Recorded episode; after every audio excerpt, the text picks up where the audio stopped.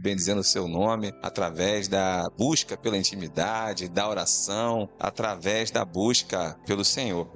Gostaria que toda a igreja abrisse suas Bíblias é, no, no livro de Romanos, no capítulo 8. Nós vamos ler nos versículos, dos versículos 14 ao versículo 17. Romanos 8, 14 ao 17. O texto diz assim: Pois todos os que são guiados pelo Espírito de Deus são filhos de Deus, porque não recebestes o espírito de escravidão para viverdes outra vez atemorizados, mas recebestes o espírito de adoção, baseados no qual clamamos: Abba, Pai. O próprio Espírito testifica com o nosso espírito que somos filhos de Deus. Ora, se somos filhos, somos também herdeiros, herdeiros de Deus e co-herdeiros com Cristo. Se com ele sofremos, também com ele seremos glorificados. Meus irmãos, hoje fazendo essa reflexão, né, lendo esse texto e fiquei pensando em, em, muitos problemas externos que nós temos. Né? O tempo inteiro surgem problemas, angústias, tristezas, né? coisas externos à nossa vida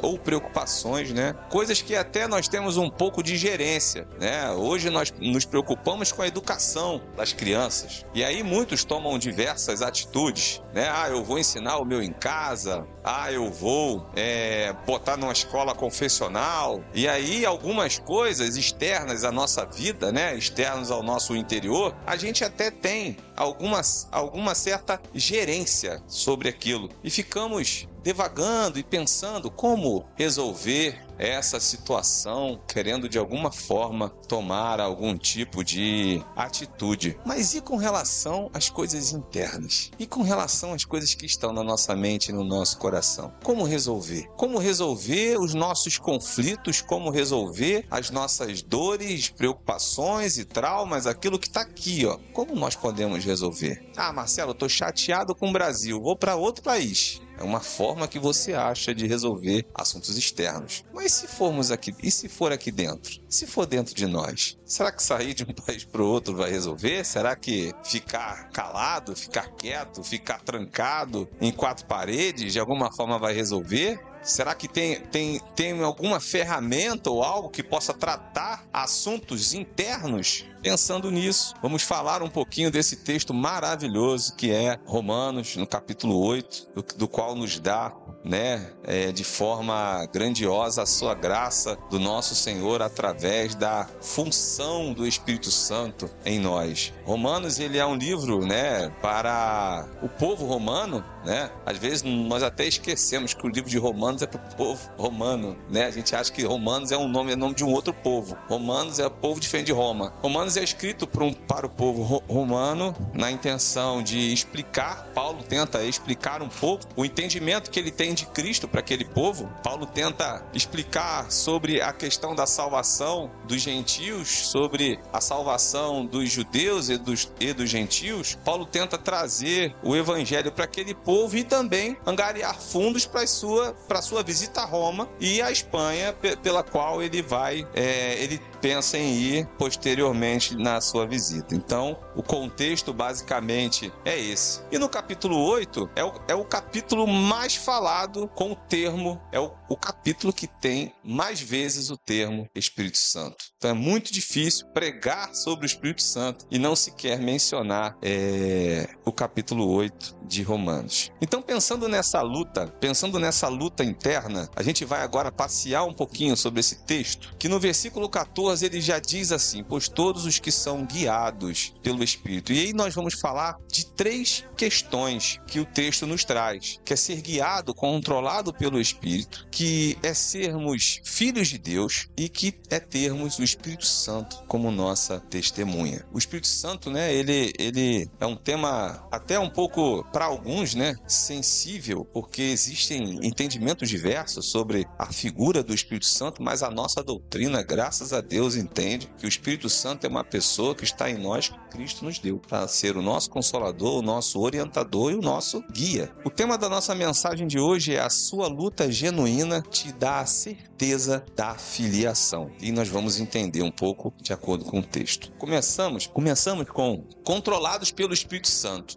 O versículo 14, ele nos diz, né? Pois todos que são guiados pelo Espírito de Deus são filhos de Deus. Como saber? Como saber que sou guiado pelo Espírito? Como saber que o Espírito Santo está em mim? Imagina você, um, você pega um carro, hoje muitas muitas pessoas, né, já andaram de Uber, já viram um GPS, né? Nós pegamos a mudança disso na minha época, GPS só quem tinha era rico. Hoje todo carro tem GPS, todo mundo tem GPS no celular. E aí você vai fazer uma viagem, você pega um GPS. E o GPS fala assim, vira direita, ou não fala nada, só aponta lá, né, se você tiver sem som, e você não vira direita. Aquela sensação de medo, né, para onde eu vou agora? Será que eu vou ter que ir muito longe para fazer um retorno? Será que eu vou fazer? É, será que eu vou entrar numa favela, falando do contexto Rio de Janeiro? Será que eu vou para uma rua sem saída? O que fazer? Como sair? Né? Então, pensando num, num GPS, fazendo uma analogia bem simples, imagina você, o Espírito Santo, falando com você. Vire à direita, vire à esquerda, vá para frente espera, não faz isso agora. E ele fala desse jeito conosco. Ele nos orienta dessa forma. Mas para isso, para nós termos essa, esse, é, essa, esse ouvir sensível ao que o Espírito nos diz, nós temos que buscar intimidade, intimidade com ele. No texto de Romanos 8:34 diz assim: Porquanto o que for impossível à lei, portanto o que for impossível à lei, no que estava enfermo pela carne, isso se fez Deus enviando o seu próprio filho em semelhança da carne pecaminosa pecaminosa e no tocante ao pecado. E com efeito condenou Deus na carne o pecado, a fim de que o preceito da lei se cumprisse em nós, que não andamos segundo a carne, mas segundo o Espírito. O que, é que esse texto está dizendo? Antes, nós éramos guiados pela, pela lei. Só que a lei não foi, é, a lei não foi, como se diz, não foi necessária, não, o termo não é esse, fugiu o termo agora. A lei não, não, não foi, ajuda gente, eficaz eficaz na salvação do homem, basicamente falando. Aí veio Cristo, não teve outro jeito, teve que vir Cristo para morrer por nós, e aí sim, porque pelas nossas forças, pelo nosso pecado que está em nós, nós não tínhamos salvação, nós não conseguimos nos manter diante da lei. E aí teve que vir Cristo para nos salvar. E Cristo nos deixou esse Espírito Santo. João Calvino diz assim: Tudo que você vê de bom em mim é Cristo. Tudo de mal sou eu mesmo. Esse sou eu. Esse é você. Somos falhos, pecadores e de forma nenhuma conseguiríamos ser ou ter um Espírito Santo desse tão maravilhoso nos guiando e nos orientando. E a palavra de Deus, ela afirma isso, que o Espírito de Deus nos controla, que o Espírito de Deus nos guia. Mas Marcelo, como saber que eu sou guiado por esse Espírito? Como ter essa noção? Se lutamos, se lutamos. Se nós lutamos contra o pecado, nós somos, temos esse Espírito Santo de nós. Porque fora isso, nós nem temos noção que estamos fazendo. Nós nem temos noção que estamos pecando. Tudo bem que nem sempre essa luta nós vamos ganhar, infelizmente. Queríamos que ganhássemos, né? Queríamos que toda luta contra o pecado que nós conseguíssemos ganhar, mas nem sempre. Mas no, no entanto, lutar é uma das características do salvo pelo Espírito. É uma das características de quem tem o Espírito Santo em sua vida. Então, se você peca e você é incomodado, se você peca e você fala assim: olha, não está certo, olha, eu preciso mudar isso, olha, eu preciso voltar para aquilo que Deus tem para mim, olha, eu preciso fazer o correto, porque isso que eu estou fazendo, eu tenho certeza que não é certo. Se você luta, você tem o Espírito Santo de Deus em sua vida. A luta ela é uma demonstração da presença do Espírito. Romanos 8,5 diz assim Porque os que se inclinam para a carne cogitam das coisas da carne, mas os que se inclinam pelo espírito, das coisas do espírito. Ou seja, pode até acontecer de você pecar, mas se você se inclina para o espírito, você vai saindo do pecado. Você vai se direcionando para as coisas do espírito. E essa inclinação vai dizer para onde você está pendendo com isso se você tem ou não o Espírito Santo em sua vida. Então, um, um, do, um dos sentimentos é a luta, um dos sentimentos é a busca pelo Senhor, um dos sentimentos é a busca para andar correto diante daquilo que a palavra de Deus nos diz. É falar, eu preciso ler a Bíblia. Eu não estou arrumando tempo, Marcelo. Eu não estou, mas eu preciso ler a Bíblia. E aí você vai lá, tira um tempinho rápido, lê a Bíblia, e aí no outro dia você esquece, e no outro dia eu preciso ler a Bíblia, eu preciso ler a Bíblia, e você lê a Bíblia, tem algo te incomodando ali. Tem algo dizendo para você, olha, se não for assim, você vai sofrer. Se não for assim, você não vai estar sendo orientado por quem deve te orientar. Se não for desse jeito, você não está andando de acordo com aquilo que Deus tem para tua vida e você fica incomodado. C.S. Lewis, ele tem uma frase muito bonita que diz assim: se você está à procura de uma religião que o deixe confortável, que é o que muita gente hoje está, né? Até fisicamente falando, definitivamente eu não lhe aconselharia o cristianismo.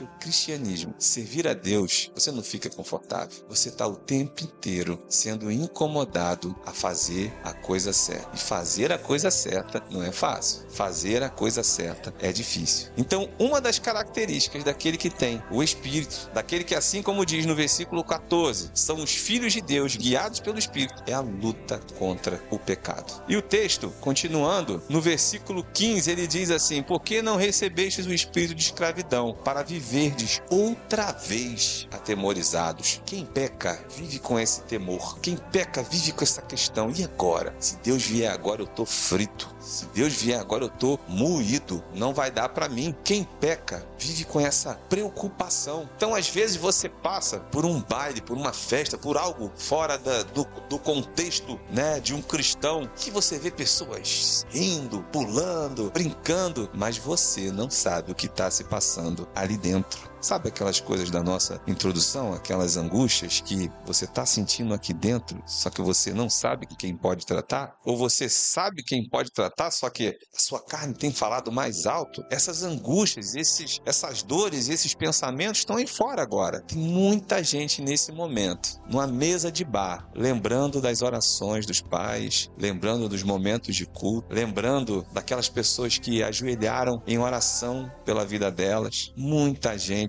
angustiada por viver em pecado. E como ter segurança se estamos indo bem? Aí é a busca pela santificação. Saber se estamos no caminho correto é quando você está buscando a santificação. E aí, a busca pela santificação possui aquelas características já mencionadas: leitura da palavra, oração, comunhão, preocupação com o próximo, amor ao próximo, amor a Deus. Aí nós estamos falando da busca de, da santificação. Então você vê que que é uma cadeia de ações que você vai passando. Se eu sei que eu sou, como eu sei que eu sou controlado pelo Espírito Santo, se eu luto contra o pecado. Além disso, eu também, o próprio texto me diz que eu sou filho de Deus. E se eu sou filho de Deus, eu, eu busco, eu tenho que buscar a santificação, porque é uma honra. É maravilhoso saber que eu tenho um pai que me criou e que me conhece do fio de cabelo que eu ainda tenho até a unha do meu pé. Saber que ele me conhece dentro dentro e por fora. E, e o texto ele, ele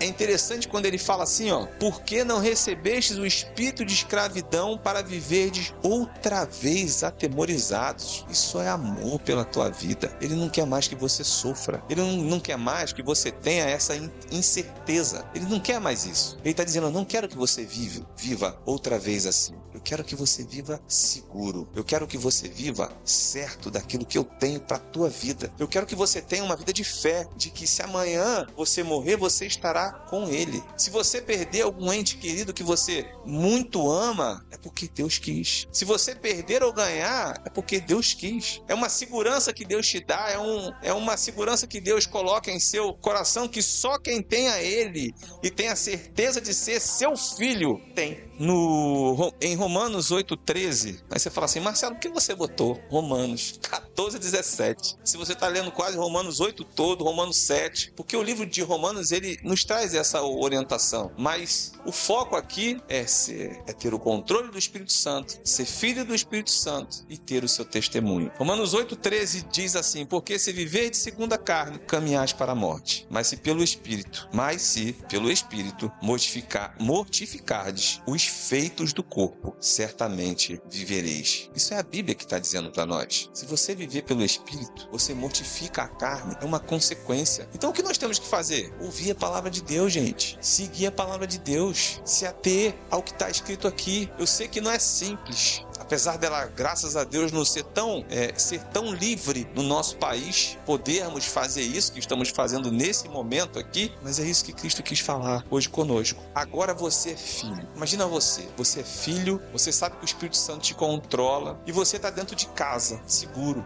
guardado, não precisa ter medo. Lembra do jovem rico? O jovem rico, quando Deus o, o questionou, você faz isso? Faço. Você faz isso? Faço também. Então beleza, então larga tudo isso e me segue. A Bíblia diz que ele saiu como? Triste. Ele andava correto, ele era um cara correto. Era uma pessoa que você olha assim, ó. Aquela historinha que um tempo atrás passou demais do cara legal, né? Ele era um cara legal, mas sem Deus você é triste. Hoje eu falando com meu pai, né, a gente conversando lá em casa, a gente falando sobre riqueza, sobre pessoas, né? Tem gente que não tem, que o problema não é dinheiro. Diferente da gente que é mais simples, onde dinheiro faz parte dos problemas. Tem gente que o problema não é dinheiro, mas são vários outros problemas. Não é porque tem dinheiro, não tem problema. O jovem rico, Deus foi tão detalhista nesse na, na sua palavra que ele quis trazer exemplos diversos para nós fala assim: meu irmão, se você não entendeu o que eu estou querendo dizer com você, eu não sei mais o que fazer. Porque a Bíblia nos aponta diversos contextos. E o jovem rico foi isso. Tem isso, tem, tem isso. Faço tudo direitinho, do jeito que está escrito lá. Então larga tudo e vem comigo. Saiu triste. Essa é a vida sem Cristo. Essa é a vida sem estar guiado pelo Espírito Santo. Uma vida de incerteza e uma vida de tristeza. Diferente do status de quem é filho de Deus, de quem tem a certeza da salvação e de quem é guiado pelo Espírito Santo. No versículo 16 e 17, ele diz assim: esse texto é maravilhoso, é muito bonito, gente. O próprio Espírito testifica com o nosso espírito que somos filhos de Deus. Na lei de Moisés, para que houvesse testemunha, o mínimo teriam que ser duas. Duas testemunhas. A Bíblia está dizendo que o Espírito Santo de Deus vai junto com seu espírito e vai dizer: Estou aqui para testemunhar com ele. Olha que honra, estou aqui com ele para testemunhar. Agora, além de termos segurança, sermos guiados pelo Espírito Santo, sermos filhos de Deus, um texto tão curto. A palavra nos mostra no versículo 16 e 17 que esse Espírito vai conosco ser testemunha, por sermos filhos de Deus. E o texto ainda fala, já no 17, que nós somos herdeiros de Deus e co-herdeiros com Cristo. Você sabe o que é ser co-herdeiro com Cristo? Você tem noção que Cristo está à direita de Deus, Pai? Você tem noção que Deus está aprovado? E a Bíblia diz que nós somos herdeiros de Deus e co-herdeiros com Cristo, herdaremos aquilo que Cristo também herdará. Olha a graça de Deus sobre as nossas vidas. E, e Cristo fala isso em João 17, 24, 26. Ele fala assim: ó, olha a vontade de Deus, olha a vontade de Cristo de estar conosco. João 17, 24 a 26. Ele fala assim: Pai, a minha vontade é que onde eu estou estejam também comigo os que me destes, para que vejam a minha glória que me conferiste porque amastes antes da fundação do mundo. Pai justo, o mundo não te conheceu, eu, porém, te conheci, e também estes compreenderam que tu me enviaste. Eu lhe fiz conhecer o teu nome e ainda o farei conhecer, a fim de que o amor com que me amastes esteja neles e eu neles esteja. É muito cuidado, é muito cuidado de Deus com as nossas vidas. E às vezes nós dormimos, acordamos, e esquecemos da busca pela intimidade do Espírito Santo que está em nós diariamente. Diariamente Deus está cuidando de nós desta forma, falando conosco, falando: meu filho, eu tô contigo. Meu filho, eu vou lá, eu vou lá, eu sou cordeiro seu. Meu filho, eu vou, através do meu Espírito Santo, ser testemunha. Meu filho, você é meu filho. Você é meu herdeiro. Não precisa ter medo. Só que ele fala também assim, ó, lá no finalzinho do 17. Além de nós sermos cordeiros com Cristo, que é uma graça, é a maior graça que nós temos, se com ele sofremos, também com ele seremos glorificados. Ou seja, a nossa vida aqui não quer dizer que vai ser ser fácil. Não quer dizer que nós não teremos circunstâncias difíceis, de sofrimento. E sofrimento no sentido de sofrer, no sentido etimológico da palavra. Sofrer, angústias, dores. Mas se estamos com Cristo, com Cristo temos a certeza da salvação. E essa segurança que Cristo quer te dar hoje. O objetivo desta mensagem não é apenas te exortar para que ande na presença de Deus, para que tenha a, a, busca pela sua intimidade, para que tenha a busca de estar com Cristo, estar em sua casa, estar se autoavaliando, estar buscando a presença do Espírito Santo na tua vida. Mas ela também te diz que foi o texto que veio na minha mente na hora, falou assim: "Para, me dê a mão, deixa eu te guiar, não sofra mais. É isso que o Espírito Santo quer fazer conosco, nos dar a mão, nos guiar, porque ele não quer que nós soframos. Viva a vida que Deus sonhou para você aqui e na eternidade. Que Deus abençoe, que todos tenham uma semana abençoada em nome de Jesus. Vou só fazer uma oração. Pai, muito obrigado, Senhor, por tamanho cuidado que o Senhor tem para as nossas vidas, Senhor. Obrigado pelo teu amor, pelo teu carinho. Obrigado por falar conosco, por nos dar tamanha segurança na tua palavra de te servir. Não sabemos se amanhã iremos levantar, mas sabemos que estaremos contigo e graças te damos por isso, Senhor. Graças te damos pela riqueza que temos. Nesse momento sabemos que pessoas não dormem por causa da guerra, pessoas não dormem por causa da fome, pessoas não dormem por causa da dor, mas a tua graça está sobre o teu povo, a tua graça está sobre as nossas vidas e somos privilegiados de estarmos na tua casa te adorando, louvando e bendizendo o teu nome. Que o teu Espírito Santo tome a frente das nossas vidas, nos guiando a fazer aquilo que é certo, aquilo que te agrada, aquilo que faz com que estejamos mais próximos de ti. É o que te pedimos e te agradecemos. Obrigado por tudo. Abençoa cada família aqui representada. Abençoa, Pai, esse bairro. Abençoa os nossos trabalhos, as nossas vidas e que durante a semana, Pai, possamos ser incomodados pelo Teu Espírito Santo a buscar uma intimidade contigo. É o que te peço e te agradeço. Em nome de Jesus. Amém.